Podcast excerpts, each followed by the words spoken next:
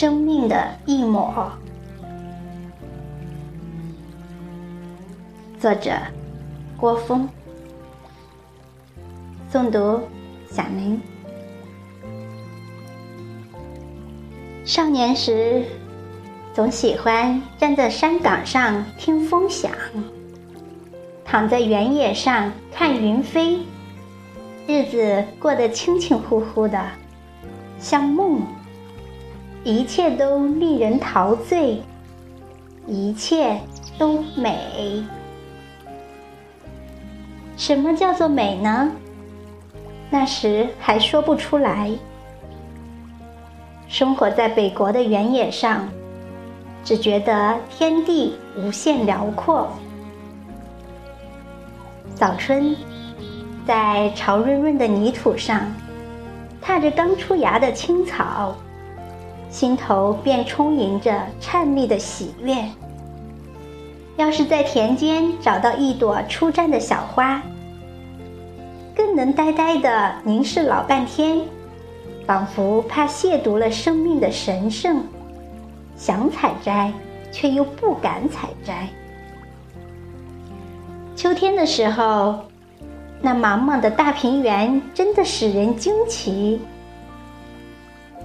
从天上到地下。缤纷的彩色，每天都有不同的变化，尽够眼睛忙的。等到西风渐紧，黄叶辞枝，我总有无端的喟叹。那些稚气的举动，其实只是在朦朦胧胧中一种粗浅的感受罢了。稍稍成长。我便流离在连天的烽火里。可怪的是，我竟没觉得有多颠沛的痛苦，却暗暗欣喜能够趁此饱赏山河的景色，设许多美丽的影像于新板上。石头城苍凉的落日，西子湖柔美的夜月。扬子江滚滚的长流，更难忘的是那一次，我徘徊在湘江的河岸，一泓秋水，蓝得像镜子似的明澈。对岸的山峰，红叶已经灿烂成一片云霞，在澄亮的秋光里，孤村隐约。渔歌悠缓呀，这岂不是神仙境界？于是便发下了心愿，将来要协同两三知己，归隐于此。数亩田，几架书，一卷诗，生活像舒卷自如的云彩。那时候，年轻的梦太年轻，美丽的幻想太美丽。我们谁没有年轻呢？谁没有过美丽的梦想呢？但谁又像我这样沉迷在梦幻中而永不清醒呢？说我像那只在屋角上坠网的蜘蛛。不如说，那只坠网的蜘蛛像我，把生命只簇在一个小角落里，而后千丝万缕织成一个孤寂的世界里。就这样，我独坐在文学天地中，微笑着对这七彩的人生，任关注我的人叹息。任懂得我的人沉默，任嫉妒我的人讥讽，这是无可奈何的事。我就是我，在人海中打滚了三十多年，依然那么天真，或者说依然那么痴傻。在需要勒紧裤腰带的日子里。仍然不相信金钱的权利，在儿女成型的年纪，还要崇拜诗，去迷信美，让许多繁华的机会从指缝间漏过而毫不动容，却常常对于掠过心灵的感受费尽心神去捕捉。有人说，入世深些，年龄大些，思想就会成熟。这句话的真实性使我怀疑：为什么历尽沧桑，我的心灵仍然像孩童一样的拙智呢？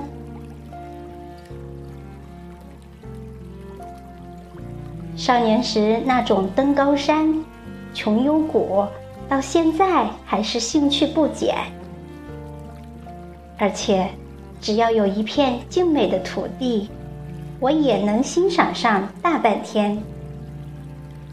每天走过的小径，常年招展的椰影，一缕明丽的阳光，一刻恬然的宁静，一朵飞花，一叶新绿，这些都散发沁人的甘味儿。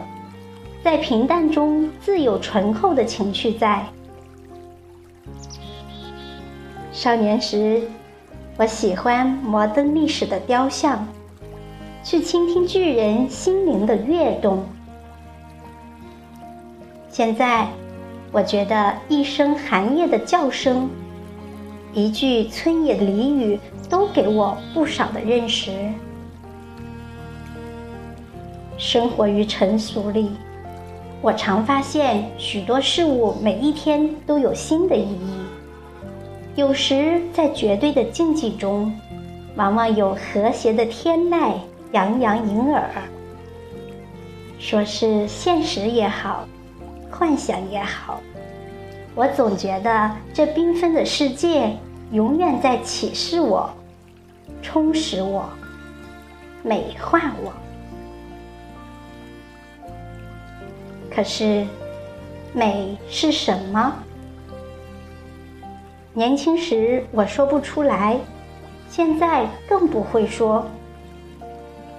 如果说美是真理，美是永恒，但是真理像一种金色的蜥蜴，有时会改变颜色，而永恒是玄秘的。有时和刹那没有分别，这些都是我无法了解的问题。不过，我愿我的生命如同那南空中的一缕云，尽管是那么淡淡的、淡淡的一抹，与我已经足够。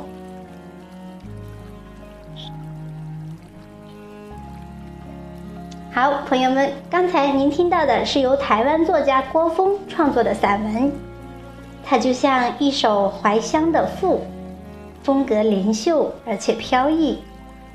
他从少年时候的感受开始入笔，引入了生命美这个话题。少年时的无暇纯真，编织着一个美丽的梦，令人陶醉。作者用初芽的春草。初绽的小花等语言诠释了什么叫做美，阐明了美存在于无限辽阔的天地中，存在于绚丽多彩的大自然中，存在于人纯真善良的心中。是的，这让我想起一句话：心中若有桃花源，何处不是水云间？